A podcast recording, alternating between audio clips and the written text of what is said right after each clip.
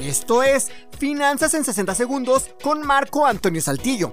Cuando los bancos centrales suben su tasa de interés, internamente incentivan el ahorro y desincentivan la adquisición de créditos, lo que puede hacer que la economía crezca más lento, además de que se combate a la inflación. Por el contrario, cuando bajan su tasa de interés, lo que hacen es desincentivar el ahorro y promueven la solicitud de créditos. Esto permite que la economía crezca de forma más rápida, solución ideal para cuando el país atraviesa por malos momentos económicos. Pero los movimientos de la tasa de referencia no solamente repercuten en el interior del país, sino también afuera. Cuando la tasa de interés de referencia sube, los inversionistas extranjeros estarán más interesados en invertir en nuestro país. Al invertir, necesitarán comprar la moneda nacional, por lo que subirá su demanda y así aumentará el precio de nuestra moneda. Y esta es una de las razones por las que a veces la moneda de nuestro país vale más que el dólar y en otras el dólar vale más que nuestra moneda.